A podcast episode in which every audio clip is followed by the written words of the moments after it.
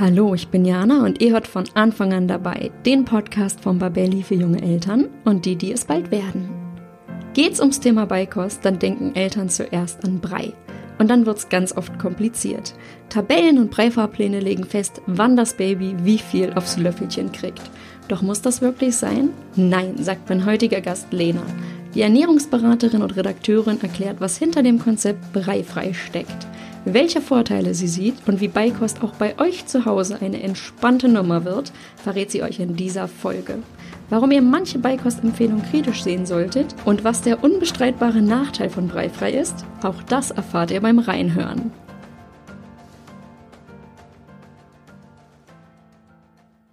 Hallo liebe Lena, ich freue mich, dass du heute da bist im Podcast. Hallo, ich freue mich auch hier zu sein. Wir reden heute über ein Thema, ich kann mich da noch total gut dran erinnern, obwohl es bei uns zu Hause jetzt schon eine Weile her ist. Es geht nämlich ums Thema Beikost. Und zwar um Beikost ohne Brei. Und du sagst, ja, das geht. Beziehungsweise ihr. Denn bevor du dich jetzt gleich vorstellst, muss ich nochmal kurz sagen, eigentlich wollten wir das Interview heute zu dritt führen mit deiner Partnerin Anina.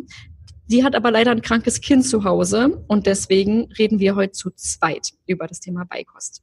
Also, ich würde sagen, zu Beginn stellst du dich gleich kurz vor. Wer bist du? Was machst du? Und warum reden wir heute überhaupt über die breifreie Beikost? Ja, klar, sehr gern. Ich bin Lena vom Blog www.breifreibaby.de und ich bin eben nur ein Teil, wie du eben schon gesagt hast, kann meine Partnerin Anina heute leider nicht dabei sein. Wir haben vor knapp vier Jahren den Blog Breifreibaby gegründet, weil wir eben den ähm, werdenden Eltern und Neueltern zeigen wollen, wie einfach gesunde Ernährung für Kinder sein kann und wie einfach es sein kann, fernab von klassischen Beikost- und Brei-Fahrplänen, ähm, das Essen einfach als Familientätigkeit zu gestalten, als als ja und das Kind als kompetentes Baby und Kind anzusehen. Und ähm, wir haben gemerkt, dass es da sehr, sehr, sehr viele Fragen gibt und sehr viele Unsicherheiten. Und aus dem Grund haben wir den Blog gestartet. Das war damals ja, natürlich schon auch ein bisschen mit dem Hintergrund, dass wir viele, möglichst viele Eltern erreichen wollen. Und das ist uns auch sehr schnell gelungen. Und jetzt ist der Blog tatsächlich sehr, sehr groß. Wir haben einen Online-Kurs, wir haben eigene E-Books und wir haben auch ähm, gedruckte Bücher beim äh, Gräfe und Unser Verlag und sind tatsächlich, glaube ich, schon in Deutschland auch sehr bekannt für das Thema Breifrei und Baby-led Weaning. Ja, das kann ich bestätigen, weil ich habe äh, damals mich dann auch irgendwann, als mein Baby so naja, kurz um, ums halbe Jahr rum war, habe ich mich dann auch angefangen, mal mit Beikost zu beschäftigen und bin dann auch, äh, als es dann um Breifrei ging, total schnell auf euch gestoßen. Also ähm, ich glaube auch, ihr, ihr mit Rezepten und mit ganz vielen ähm, Anregungen, wie man das Thema gestalten kann, seid ihr auf jeden Fall ja sehr bekannt und vor allem deswegen auch gerne heute meine meine Podcast erste Wahl gewesen tatsächlich. Ich freue mich auch riesig, dass es geklappt hat jetzt. Und ich mich auch. Ich kann dazu sagen, ähm, ihr habt halt auch wirklich das Fachwissen. Ne? Ich finde, das ist auch immer noch mal ganz wichtig zu sagen. Es gibt heute unglaublich viele Angebote für Eltern. Und ähm, jetzt ist es aber so, ihr schreibt nicht einfach nur drauf los, so aus eigenen Erfahrungen, sondern tatsächlich bist du Ernährungsberaterin und auch Redakteurin und Rezeptentwicklerin. Und Anina ist Fachkraft für babygeleitete Beikost und Krankenschwester. Also ihr seid definitiv auch voll im Thema drin und habt da den Background auch zu wissen, was ihr da sagt, was ihr empfehlt und was hinter gesunder Ernährung schon für Babys steckt, was ich richtig gut und wichtig auch bei so einem Thema finde. Danke, ja, genau so ist es. Also es, natürlich kann man schon auch aus der Erfahrung viel mitgeben, wenn mhm. es darum geht, die Eltern so ein bisschen zu beruhigen und zu sagen, ja, mir geht's ganz genauso wie dir, du darfst dir auch mal Sorgen machen. Aber es ist natürlich eben auch wichtig, dass man den theoretischen Hintergrund hat und gerade eben als Fachkraft für babygeleitete Beikost oder eben auch als Ernährungs Ernährungsberaterin hat man eben auch das Wissen zu den konkreten Lebensmitteln. Und wir kriegen doch auch immerhin sehr, sehr viele Anfragen. Gerade heute habe ich eine E-Mail bekommen, heute Morgen, dass eben ähm, es wäre ja absolut nicht in Ordnung, dem Kind unter einem Jahr Nüsse zu geben. Es wäre hochallergen, es wäre absolut verboten. Und da kann ich eben auch aus fachlicher Sicht sagen, nein, das ist nicht so. Denn mhm. also selbst wenn ich keine Ernährungsberaterin wäre, ich informiere mich wöchentlich ähm, auf allen großen Seiten von der Deutschen Gesellschaft für Ernährung, WHO, UNICEF, aber auch auf UGB und in anderen Fachbüchern rund um das Thema Ernährung und weiß einfach, dass mein Wissen da sehr, sehr groß ist und das, was ich nicht weiß, kann ich mir, weiß ich, welche Quellen ich nutzen muss, um es herauszufinden. Mhm. Das ist doch mal ganz interessant, weil ich glaube auch rund um das Thema Beikost oder generell Ernährung in der Babyzeit gibt's echt total viele Legenden, Halbwissen, irgendwelche Geschichten, die so weitergegeben werden. Und da jemand zu haben, der das fachlich einordnet, ist, glaube ich, echt hilfreich. Ja? Und da ist ganz viel Verunsicherung. Das habe ich auch erstens selber als Mama gemerkt, aber eben auch in meinem Umfeld gesehen. Und ich finde, ähm, und damit sind wir auch schon mittendrin irgendwie im ersten Thema oder in der ersten Frage, weil wenn sich junge Eltern mit Beikost beschäftigen, dann geht's, du hast es gerade selber auch schon erwähnt, um Tabellen, um Rezepte, um ganz genaue Vorgaben, um Wochenpläne, die ganz oft dann auch mit dem Abstillen irgendwie so zusammen ähm, gekoppelt sind. Und ihr sagt eben, Anina und du, dass es eine Alternative gibt. Und das ist Baby-led Weaning oder auch breifrei. Den Begriff haben wir jetzt schon ein paar Mal gehört. Und auch wenn jetzt breifrei ein Begriff ist, der ist schon ordentlich spoilert, kannst du unseren Zuhörerinnen bitte einmal erklären, was jetzt dahinter steckt?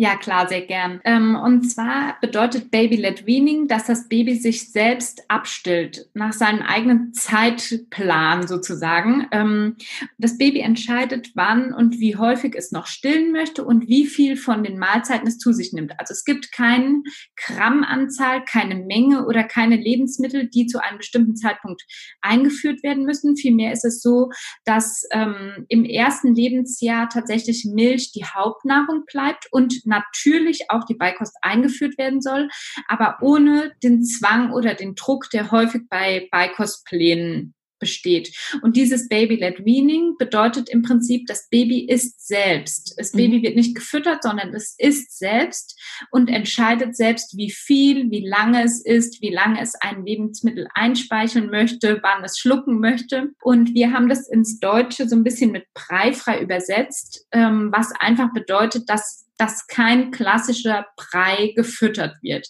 Aber das Baby darf natürlich auch selbst Brei mit den Händen essen, wenn es das möchte. Also es schließt jetzt breiige Konsistenzen wie Grießbrei nicht aus.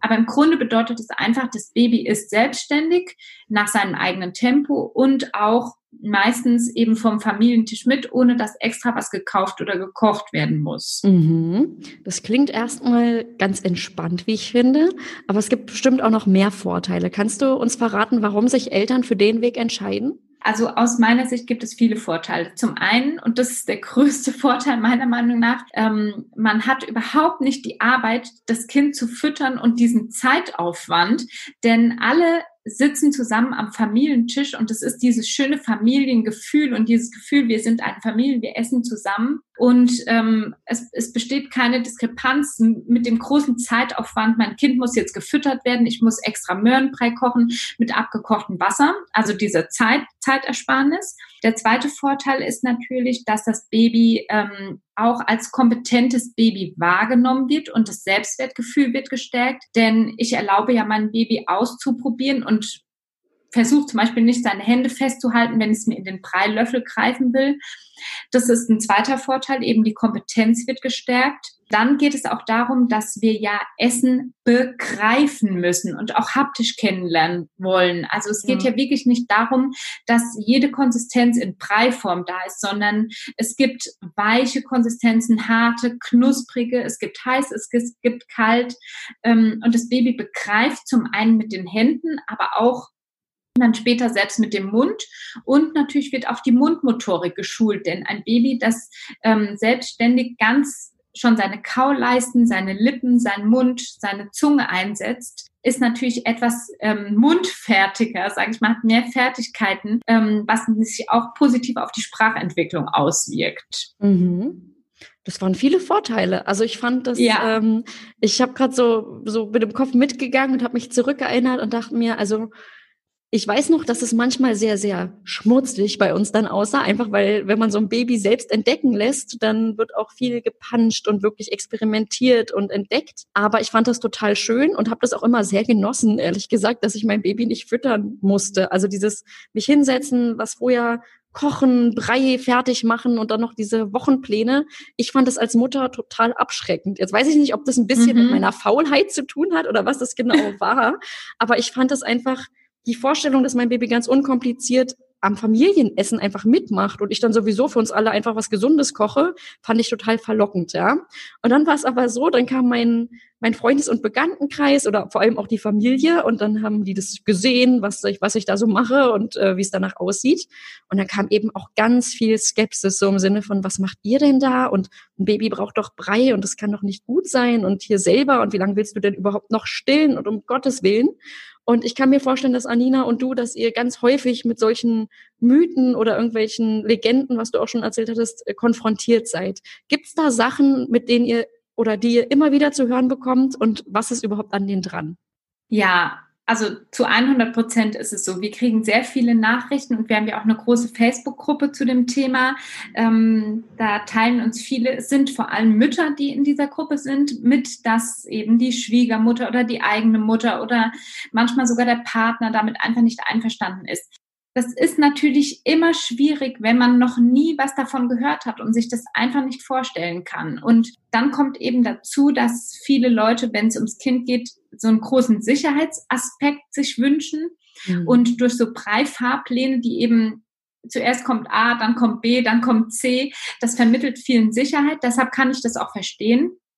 Aber das wichtigste Argument, was, was ich da einfach sagen muss, und das ist, das eben so, es ist dein Kind und es ist deine Entscheidung. Natürlich sollte die mit deinem Partner mitgetragen werden, aber die Schwiegermutter oder die Mutter hat absolut gar nichts, gar nichts zu sagen, denn es ist nicht ihr Baby. Sie konnte bei ihrem eigenen Baby, also dann die Mutter oder der Vater in dem Fall, ähm, ja auch machen, wie sie wollte. Also da, wir müssen uns davon lösen, anderen Leuten alles recht machen zu wollen oder einen Gefallen tun zu wollen, weil wir informieren uns und was der wichtigste Punkt ist, die, das, also die Wissenschaft und alles entwickelt sich weiter. Als ich damals vor 33 Jahren Kind war, ja, mein, ich weiß gar nicht, ob meine Mutter hat mir wahrscheinlich auch öfter mal Brei gefüttert, aber ganz, ganz viele Erkenntnisse, die wir heute haben, hatten wir damals einfach noch nicht. Mhm. Und ich finde, dass in diesem ganzen Brei-Fahrplan viele der neuen wissenschaftlichen Erkenntnisse leider überhaupt noch nicht mit eingeflossen sind. Nämlich Fakt ist, dass die meisten Brei-Fahrpläne schon ab dem vollendeten vierten Monat, also ab dem fünften Monat Brei empfehlen und das tun auch die Ärzte. Mhm. Fakt ist aber, dass der Darm des Babys da noch nicht reif ist und wir wissen, dass es heute sehr, sehr viele Krankheiten oder fast alle Krankheiten ähm, ihren Ursprung in unserem Verdauungssystem und im Darm nehmen, also auch eine einfache Erkältung. Und deshalb denke ich, das Wichtigste ist doch, dass das Baby und somit sein Darm bereit ist für die Beikost. Ja. Und ich glaube, also da muss ich auch ganz ehrlich sein und ganz direkt sein. Als Eltern hat man sich die Möglichkeit, sich selbst zu informieren und dementsprechend zu entscheiden. Und da hat kein anderer reinzureden. Mhm. Das heißt, du sagst, äh, seid da selbstbewusst und ich finde auch zu sagen, oder ganz klar zu sagen, wir haben uns damit beschäftigt, ja, und wir haben hier irgendwie, das ist jetzt keine fixe Idee, die wir mal lustig haben, sondern da sind eben, äh, das ist der Stand der Wissenschaft oder für uns ist das der richtige Weg auch, weil es ist ja manchmal auch so, nicht jedes Baby mag Brei. Das heißt, manche Eltern versuchen das mit Brei, dann dreht das Baby immer wieder den Kopf weg. Und ich kann da jeden verstehen, der sich das und sein Baby auch nicht so antun möchte. Ne? Mhm. Weil ich mhm. habe das auch manchmal gesehen und ich fand das sehr unangenehm, dazu zu schauen, wie eben Mütter verzweifelt versuchen, diesem Baby jetzt irgendwie da Portion X reinzuquälen, weil sie der Meinung sind oder weil ihnen das auch vom Kinderarzt zum Teil so gesagt wird, ja. dass das der richtige Weg sei. Und du sagst also, seid da selbstbewusst und ähm, geht euren Weg, guckt auf euer Baby. Absolut. Also ich sage auch auf keinen Fall, dass Brei schlecht ist, das gar mhm. nicht. Ich sage, dass so ähm, festgelegte Brei-Fahrpläne, die mit irgendwelchen Mengen aufkommen und mit genau vorab festgelegten Zutaten, dass die meines Erachtens nach nicht mehr aktuell sind. Ja. Aber ich habe überhaupt nichts dagegen, wenn jemand bedürfnisorientiert sein Baby Brei füttern möchte. Mhm. Es muss aber halt nicht fünfmal hintereinander der gleiche Möhrenbrei zum Mittag sein. Das ist das ist aus Ernährungssicht meiner Meinung nach einfach nicht nötig. Das ist überholt. Also das war früher ja. wahrscheinlich mal irgendwie die Ansicht und da ist es ja Gott sei Dank so, wir äh, lernen alle dazu, es gibt neue Erkenntnisse und ähm, da dann auch ruhig mal eine deutlich der, weiß ich nicht, Schwiegermutter zu sagen, ja. ähm, was man davon hält oder wie, dass man sich da eigentlich keine Einmischung wünscht, sondern das einfach so macht, ähm, ist dann wahrscheinlich echt gesund. Aber wenn du sagst, ihr kriegt da viele Nachrichten, ich weiß, dass es ein Riesenthema tatsächlich ist für die, für die, vor allem für die Mütter. Und ich glaube, das ist so ein weiterer Druckpunkt, dass man das man hat schon viel Gegenwind, glaube ich, als Mutter generell häufig. Und gerade wenn man zum Beispiel sein Kind bedürfnisorientiert erzieht oder ähm, da haben sich so viele Sachen geändert und gerade zwischen den Jüngeren und Älteren gibt es da eben viele Reibungspunkte. Und ich glaube, da ist immer, da wünschen sich viele einfach Hilfe und ähm, brauchen vielleicht auch diese Motivation, dass man sagt, hey, mach dich davon frei. Und da sind, glaube ich, auch wieder die Erfahrungswerte gut, was wir am Anfang hatten, wenn andere Mütter sagen, ich habe das so gemacht und meinem Kind geht's super, ja. Mhm. Und ähm, das ist, glaube ich, auch immer noch mal wichtig, so von wegen, wir äh, machen hier keine verrückten Experimente, sondern wirklich haben uns da einen Kopf gemacht. Aber schön ist es natürlich, wenn alle das mittragen. Ja. ja, ja, genau. Und ein wichtiger Punkt, den ich vielleicht noch ergänzen kann, zumindest geht es mir so, ganz egal welches Thema, ob das jetzt preifrei ist oder ob ich mich über eine politische Situation informiere oder ob ich Sport mache. Je besser meine Information ist, umso mehr Argumente kann ich natürlich auch nennen, wenn jemand mit mir diskutieren möchte. Und sehr häufig ist ja einfach das Argument so, das Baby muss doch mal satt werden, das Baby muss doch mal etwas in den Bauch bekommen, das Baby mhm. muss Brei bekommen, das kann noch nicht essen, es hat noch keine Zähne.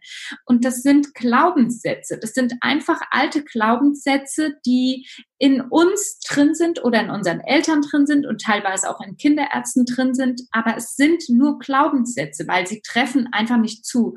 Und je mhm. genauer ich mich informiere zu einem Thema, umso mehr kann ich solche Glaubenssätze widerlegen und einfach mich auch neu orientieren und sagen, ich bin jetzt so gut informiert, ich weiß genau, was mein Baby braucht, ich weiß genau, wie der physiologische Vorgang ist von Schlucken, ich weiß genau, wie die Verdauung funktioniert, dann kann ich eben auch ganz entspannt sein, wenn mich jemand kritisiert oder mir versucht reinzureden. Mhm.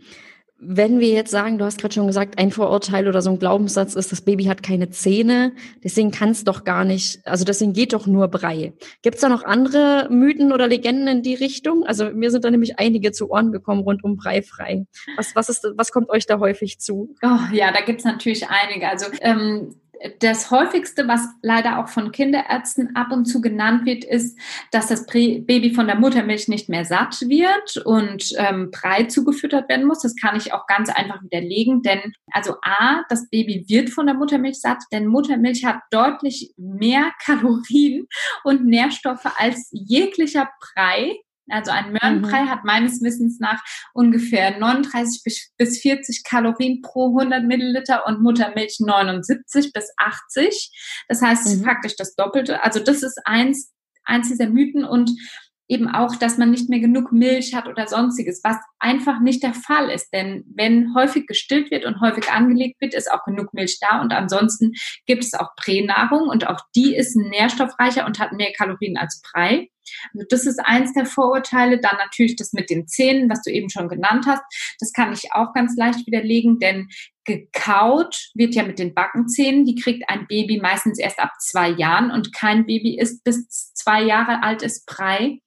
Denn wir kauen ja mit unserer Kauleiste und die Kraft, die dahinter steckt, ist die Muskulatur des Kiefers und die ist natürlich auch schon in der Kauleiste vorhanden. Jetzt mhm. muss ich mhm. gerade mal überlegen, was kommt noch immer so. Ähm, das Baby könnte die Nährstoffe nicht aufnehmen oder die Verdauung würde schlapp machen. Ach, ich weiß gar nicht, das macht so viel Dreck, was natürlich auch teilweise stimmt. Oh ähm, Gott, ja. Du kannst mir gerne auch mal noch ein Vorurteil nennen. Mir fällt jetzt gerade gar keins mehr ein. Ich überlege gerade, also genau, das mit dem, also was bei uns dann kam, oder es gab auch mal eine, eine ähm, Studie eines großen Breiherstellers, mhm. der meinte, wenn die Kinder selbstbestimmt essen, dann ähm, entwickeln, dann, dann ist das sozusagen nicht gut, weil sie sich dann nie lernen zu regulieren. Also wir als Eltern müssen doch die mm. Essmenge regulieren, weil ein Kind oh oder ein Baby das doch niemals selber oh ähm, Gott, hinkriegen ja. würde. Ja. Ne? Das höre ich ganz häufig. Oh, das tut mir so leid. Also, dass überhaupt jemand auf die Idee kommt, finde ich ganz, ganz falsch. Denn Fakt ist, jedes Baby, was ähm, auf die Welt kommt, hat einen angeborenen Sättigungs ja, das kann noch seine Sättigung erkennen. Deshalb hört es auch irgendwann auf zu stillen oder die Flasche zu trinken. Und gerade wir als Erwachsene haben diesen Sättigungszustand eben nicht mehr, weil wir nach festgelegten Zeiten essen. Also wir essen Frühstück, Mittagessen und Abendessen. Wir orientieren uns mehr an Zeiten. Wir, wir essen einfach immer weiter und hören kaum auf unser Gefühl, manchmal auch aus Höflichkeit, weil wir den Teller leer essen wollen.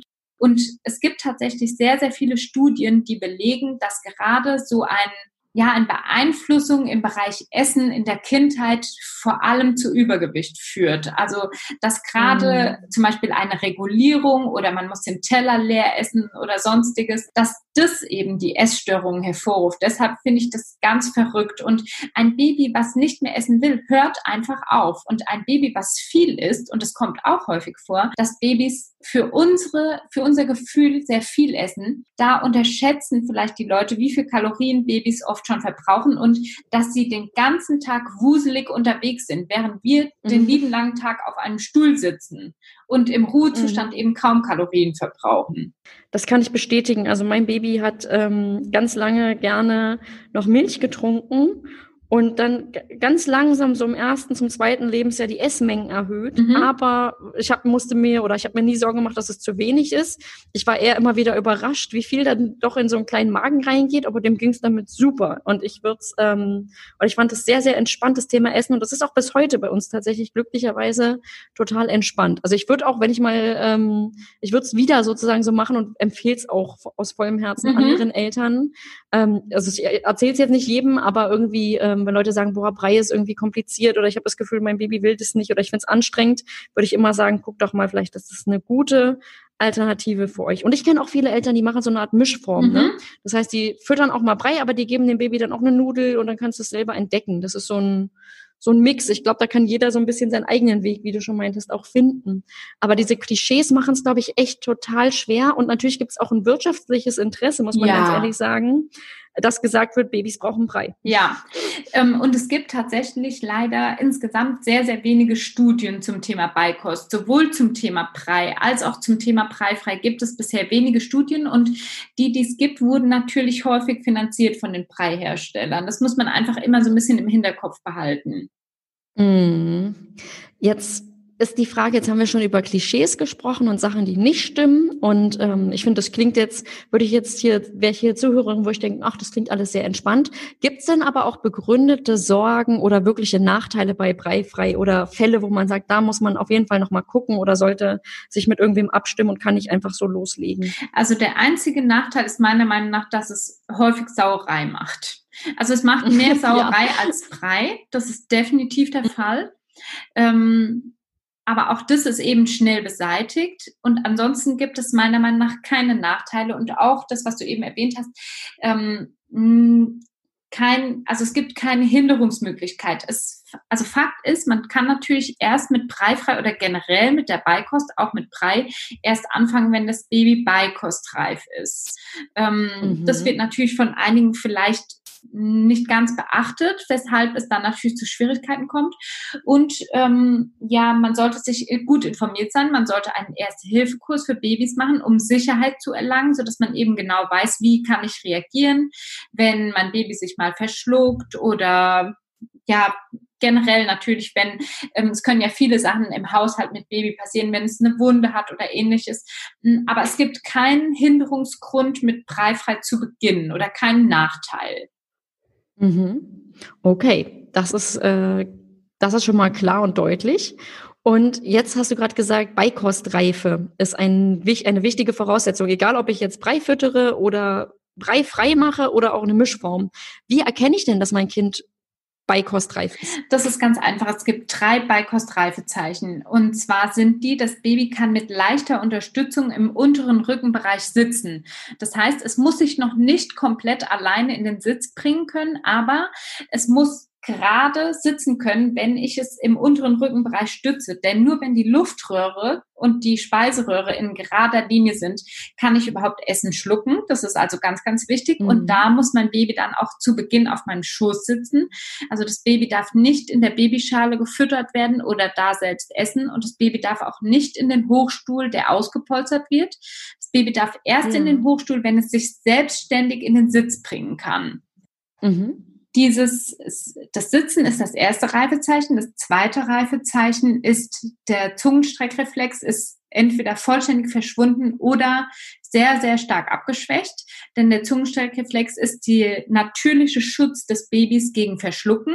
Und das bedeutet einfach, mhm. dass es nicht mehr alles mit der Zunge nach draußen schiebt. Das bemerkt man zum Beispiel sehr häufig, wenn man schon im vierten oder fünften Monat mit Brei anfängt, dass das Baby ganz viel Brei am Anfang wieder nach draußen schiebt Dann hat es den Zungenstreckreflex ja. noch nicht verloren.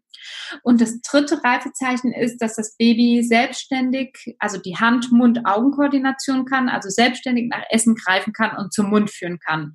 Und alle drei Reifezeichen müssen erfüllt sein. Nicht nur eins oder zwei, sondern alle drei. Und erst dann darf mit der Beikost begonnen werden. Und Hintergrund ist dieser, die Natur hat das so vorgesehen. Erst wenn die drei Reifezeichen vorhanden sind, ist das Baby auch, ich sag mal, innerlich, also von dem Schluckvorgang, sowohl von seinem Darm als auch vom Magen, als auch vom kompletten Mikrobiom überhaupt bereit, Nahrung, andere Nahrung als Muttermilch oder Pränahrung aufzunehmen und zu verstoffwechseln. Das heißt, wenn ich jetzt, äh, es gibt ja diese Empfehlung und angeblich, ähm, oder ich habe mal gelesen, es sei so, dass Allergien vorgebeugt werde, wenn man sehr früh mit der Beikost beginnt. Wenn ich jetzt aber mein viermonatiges Baby hinsetze und Brei reinfütter und es wird alles rausgeschoben, dann ist das ein eindeutiges Zeichen, dass das viel zu früh ist. Ja, das heißt, alle drei Zeichen, das war, dass das Baby relativ selbstständig sitzt, dass ähm, der Zungenstreckreflex hieß mhm, das. Genau.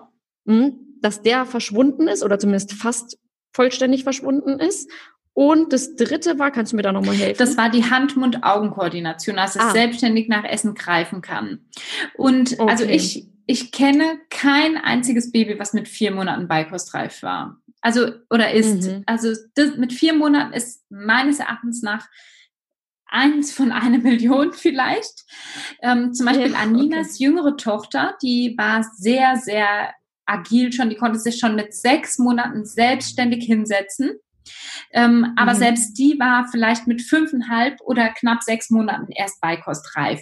Und es gibt auch gar keinen Grund, schon früher anzufangen, so wie ich das vorhin gesagt habe. Also der Grund ist ja, dass die Gläschenhersteller so viele Gläschen wie möglich verkaufen wollen und nicht, dass die Muttermilch oder Pränahrung nicht mehr satt macht und nicht mehr ausreicht, denn das tut sie.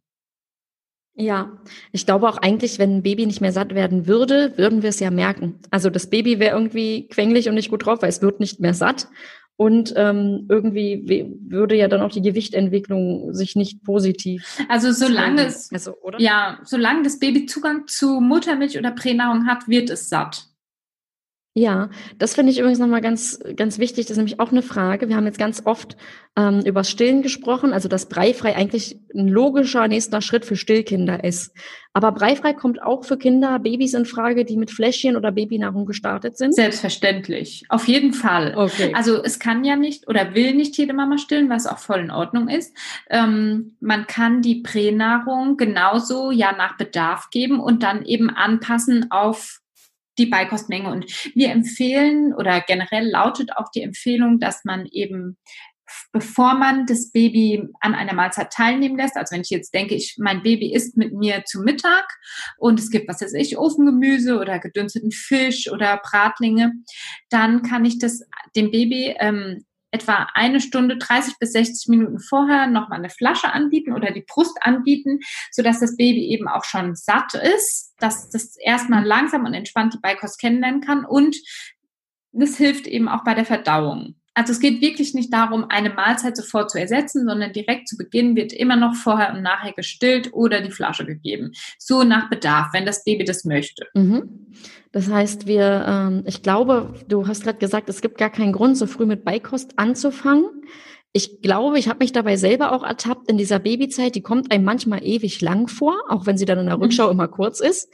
Und als Mutter sehnt man sich, glaube ich, manchmal so nach, oder als Eltern sehnt man sich manchmal so nach Fortschritten. Also so im Sinne von, wenn das Baby erstmal so und so lange schläft, dann wird alles leichter. Und wenn das Baby nicht mehr ganz so viel Muttermilch trinkt vielleicht oder ich nicht so viele Fläschchen mehr zubereiten muss, dann wird alles leichter. Das sind so diese Hoffnungen. Mhm. Und ich mhm. glaube, wenn dann irgendwie ein Artikel kommt, wo eben drin steht, ja, starte ganz früh, das ist total gesund, dann stößt das schon auf offene Ohren bei den Müttern, die sich dann denken, ach, das wäre echt schon ganz cool, wenn so mein Baby jetzt mal langsam ein bisschen mehr futtert und hier nicht ständig äh, an meiner Brust hängt. Ja, also ich kenne das von mir. Ja. Mein Baby hat Stillen geliebt. Und äh, es wäre jetzt gelogen, dass ich beim Stillen immer mein Baby die ganze Zeit verliebt angeguckt habe und dachte, ach, ist das hier alles schön.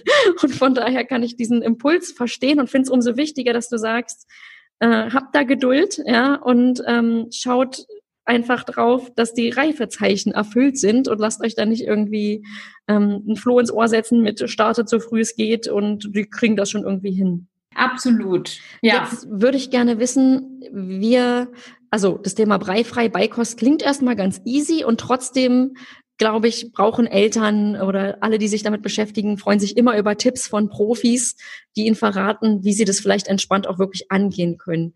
Welche Tipps hast du denn für unsere Hörerinnen für den entspannten Breifreistart mitgebracht heute? Also der erste Tipp und der betrifft erstmal nur die Eltern ist, sich gut informieren, also einlesen in das Thema, so dass man einfach genau weiß, was man macht. Wir, wir treffen auch viele Mütter, die oder Väter, die so denken, ach, jetzt fange ich einfach mal an, aber gar nicht so den Hintergrund verstehen oder wissen. Deshalb bitte, bitte einmal informieren, entweder zum Beispiel auf unserer Website, wir haben aber auch einen Online-Kurs oder eben in einem anderen Buch- und Grundlagenwerk, was es im Buchhandel gibt. Das ist schon mal eins, sich sehr gut informieren. Das zweite ist einen Erste-Hilfe-Kurs machen, sodass man eben genau weiß, wie man reagiert im Falle des mhm. Falles, ähm, dass mit meinem Baby irgendwas nicht funktioniert, also dass es sich an Brei verschluckt, dass es sich an Wasser verschluckt oder an einer Möhre verschluckt. Das kann nämlich alles drei mhm. passieren. Da will ich einfach sicher sein.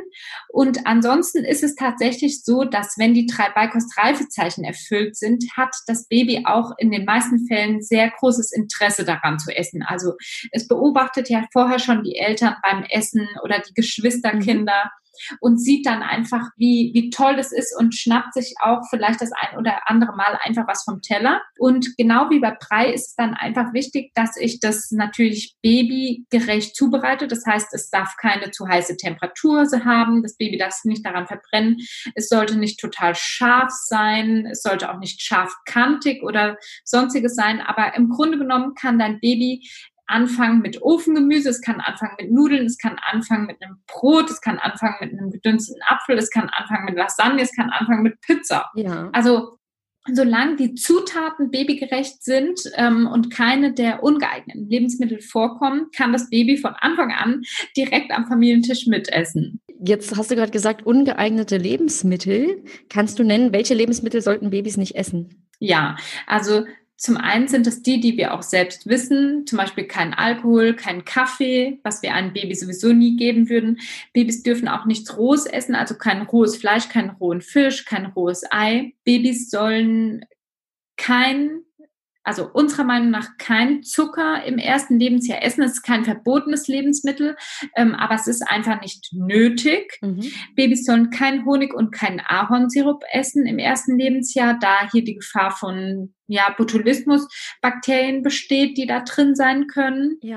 Dann sollte ein Baby keinesfalls prallelastische Lebensmittel wie zum Beispiel Trauben, Cocktailtomaten oder Blaubeeren im Ganzen essen und auch keine Nüsse im Ganzen, mhm. denn die können die Luftröhre verschließen. Aber all die genannten Lebensmittel dürfen Sie zum Beispiel halbiert, gemahlen oder in Mousseform natürlich definitiv essen von Anfang an. Mhm. Und dann ist eben auch noch wichtig, dass das Baby nicht mehr als ein Gramm Salz oder sieben Gramm Salz pro Woche, also ein Gramm Salz am Tag oder sieben Gramm Salz pro Woche zu sich nimmt. Denn die Nieren können so viel Salz noch nicht verarbeiten. Ja. Und hm, habe ich jetzt irgendwas vergessen? Ich glaube nicht. Also kein Pseudogetreide unter zwei Jahren. Das ist zum Beispiel Amaranth, Quinoa und auch kein rohes Getreide, denn es lässt sich sehr schwer verdauen. Und Babys sollen unserer Meinung nach auch kein Fastfood und keine Wurst essen, weil das immer sehr, sehr hochverarbeitete Lebensmittel sind, die ähm, einfach nicht gut sind. Natürlich ist es so, wenn jetzt mal, man ist mal unterwegs und das Baby isst eine Pommes, da wird gar nichts passieren, aber es sollte kein alltägliches Lebensmittel sein, was häufig angeboten wird. Ja. Und diese Liste, die das kann man sich natürlich jetzt alles nicht gar nicht so schnell merken, aber wir haben dazu zum Beispiel auch einen ausführlichen Blogbeitrag und auch eine kostenlose Liste zum Download auf unserem Blog. Das heißt, die kann man auch einfach ausdrucken und dann seinen Eltern, Schwiegereltern oder Freunden mitgeben, sodass eben jeder genau weiß, was das Baby essen darf. Das ist super. Das würde ich auch auf jeden Fall in den Show Notes verlinken für alle, die jetzt zuhören, weil diese Liste ist, glaube ich, echt gut. Und gerade wenn es dann äh, zu den Großeltern geht mal oder irgendwie wer aufs Baby aufpasst, kann so eine Liste auf jeden Fall nicht schaden. Ne? Ähm, mhm. Jetzt hatten wir, jetzt hatte ich gerade mitten in den Tipps nachgehakt, was die verbotenen Lebensmittel sind. Gibt es noch weitere Tipps, die du unseren Hörerinnen und Hörern mitgeben möchtest?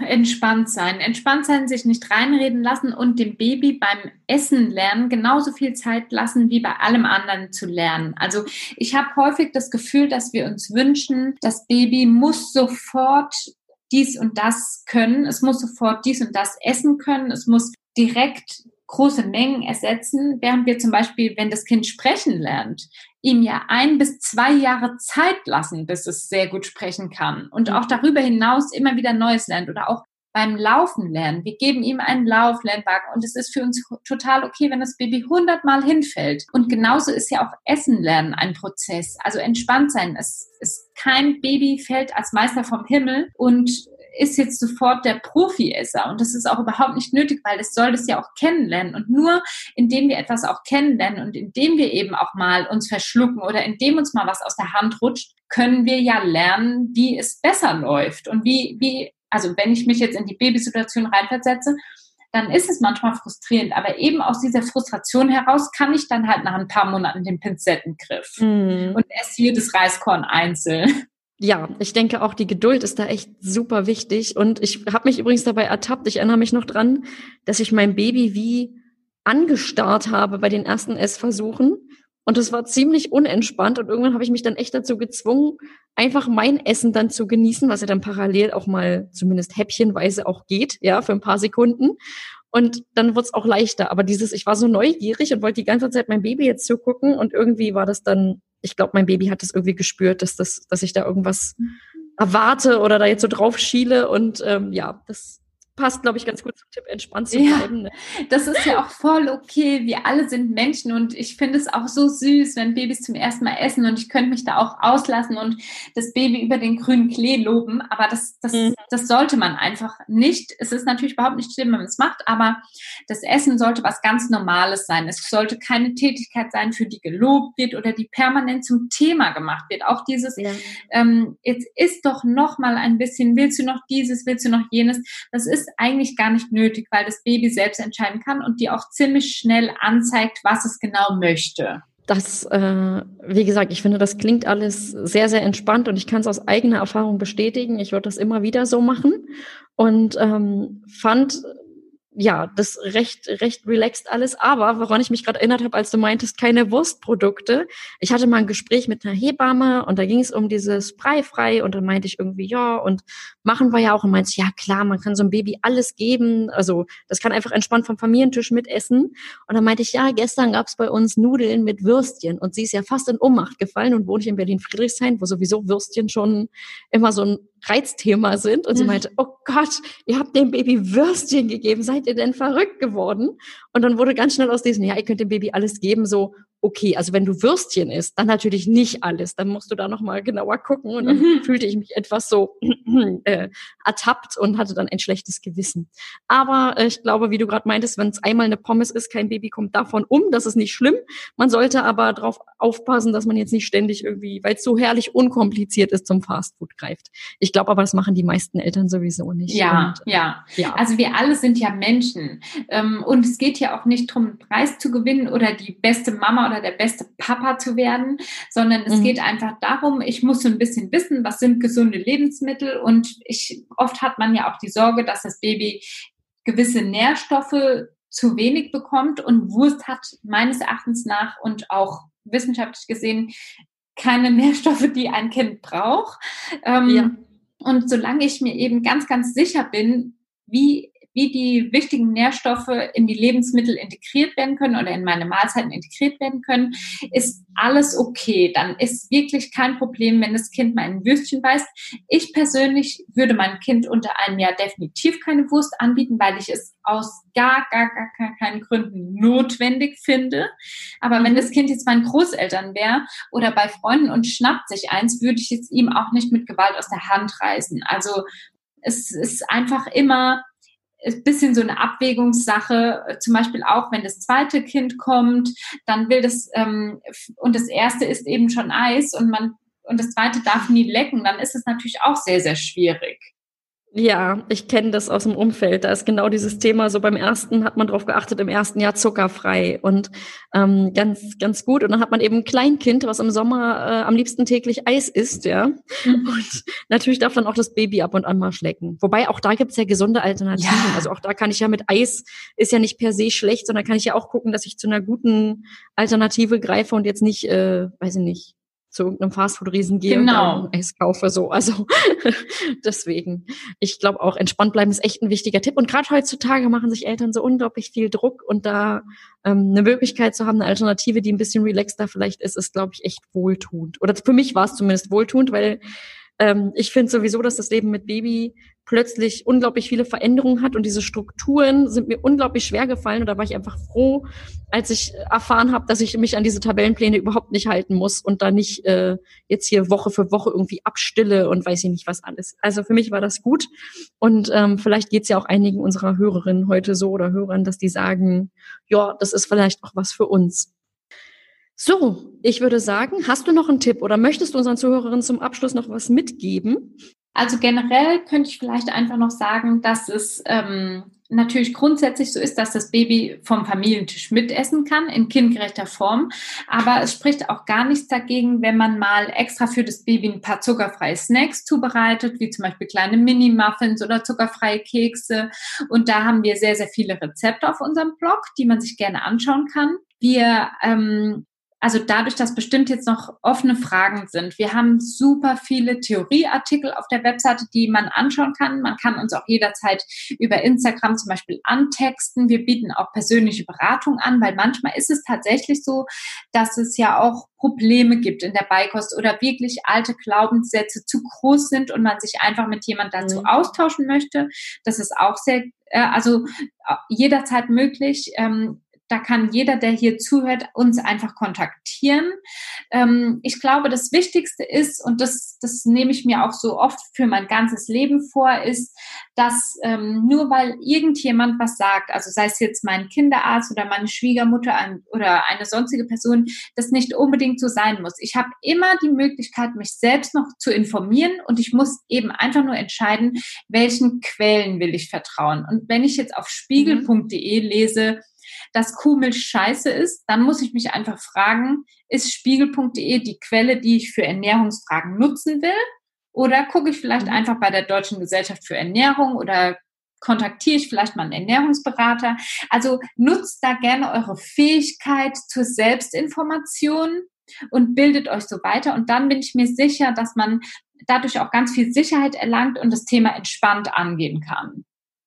Mhm, das heißt, Wissen ist sorgt dafür, dass ich dann einfach, genau, Wissen ist Macht und ich bin dann einfach entspannter und weiß, dass meine Entscheidung einfach eine gute ist oder zweifle nicht daran, weil ich einfach informiert bin. Das trifft, ja, finde ich total, total interessant, weil sonst ist es ganz häufig so, ähm, dass Experten hier den Tipp geben, um Gottes Willen bloß nicht überinformieren, weil wir ja hier oft, ganz oft nicht über so, so, so handfeste Themen wie breifrei oder irgendwie Gesundheit sprechen, sondern auch um ähm, eigenes Elterngefühl, eigene Elternintuition. Und diesmal ist es aber bei dem Thema anders, dass man nämlich sagen kann, doch, Informationen sind hier definitiv ein Vorteil und sich da auf einer guten Quelle schlau zu machen, ist äh, ein guter Weg. Genau, also überinformieren ist gar nicht nötig, aber es gibt einfach zwei, drei Standardwerke, die kann man lesen. Und zu dem Thema Intuition ist es auch eben sehr interessant, denn unsere Intuition wird geprägt durch alle Erfahrungen, die wir in unserem Leben gemacht haben. Und da kommen die Glaubenssätze wieder auf. Wir können nicht immer nur nach Intuition entscheiden und auch im Punkto Baby nicht, denn die Intuition ist ja durch unser ganzes Leben geprägt und sie ist in mhm. manchen Fällen auch falsch. Sie kann auch in manchen Fällen falsch sein. Eben mhm. weil wir es falsch gelernt haben. Und das ist überhaupt nichts Schlimmes. Und ich meine auch eben zum Beispiel, selbst wenn man sich informiert, man kann sich auch jederzeit umentscheiden. Wenn man das Gefühl hat, preifrei ist nicht das Richtige für mich und mein Baby, hat man jederzeit die Erlaubnis, sich auch nach einer, zwei oder drei Wochen umzuentscheiden. Also man ist mhm. frei mhm. in seinen Entscheidungen.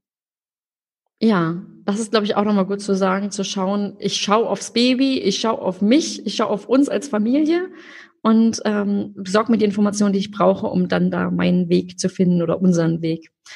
Ähm, ja, das finde ich ist generell, was du gerade gesagt hast, fürs gesamte Leben mit Baby eigentlich was, was man, was man mitnehmen kann, ja, dass wir frei in unseren Entscheidungen sind oder nicht fremdgesteuert uns auch nicht äh, fremdsteuern lassen sollten, genau, ja, sondern gucken, ja. Ein, ein wichtiger Appell auf jeden Fall. Ich kann übrigens sagen, du hast gesagt, ihr habt viele Rezepte, kann ich bestätigen. es gibt Rezepte, die koche ich heute noch. Mein Kenner ist jetzt äh, drei, drei Viertel, die koche ich heute noch nach. Zum Beispiel die Milchreisschnitten, mm. ja, die habe ich von euch. Die sind so toll, wenn man unterwegs ist. Ich liebe die. Also ich kann auch sagen, die Rezepte bei euch, die kenne ich auch noch äh, seit einigen Jahren mittlerweile schon und äh, finde die immer noch. Das freut mich. Die wärmstens weiter. Genau. Ja, ich würde sagen, also ich bin für meinen Teil durch, es sei denn, du hast noch was. Also ich lade einfach nur jeden ganz, ganz herzlich ein, unsere Webseite zu besuchen, uns auf Social Media zu folgen oder vielleicht auch unser Buch Breifrei für Babys zu kaufen. Das gibt es in jedem Buchhandel. Und ja, kontaktiert uns, wenn ihr noch Fragen habt. Ähm, wir, sind, wir sind offen und wir freuen uns über jeden, der Lust auf Breifrei hat. Sehr schön. Ich, wie gesagt, ich verlinke euch in den Show Notes, dass äh, alle, die jetzt mehr von euch haben wollen, wissen wollen, ähm, definitiv auch zu euren Angeboten kommen natürlich. Und sonst bedanke ich mich für das Interview, für die interessanten Einblicke. Und ähm, ja, sonst natürlich gute Besserung an die Tochter von Anina und äh, würde mich jetzt von dir verabschieden. Danke für das Gespräch. Ich bedanke mich bei dir. Ciao. Ciao. Nach dem Gespräch halte ich dann Marlenas wichtigen Tipp fest, der wirklich fürs ganze Elternleben gilt. Lasst euch nicht reinreden. Sich schlau machen, Entscheidung treffen und aufs eigene Kind schauen klingt nach einem guten Plan. Egal ob es jetzt um Breifrei, den Kita-Start oder das Schlafen geht. Wobei ich ja zugeben muss, an einer Stelle hatte mein Umfeld in unserer breifreien Zeit recht.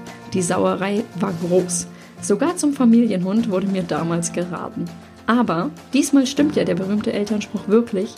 Es ist nur eine Phase und die Kleinen lernen so schnell essen.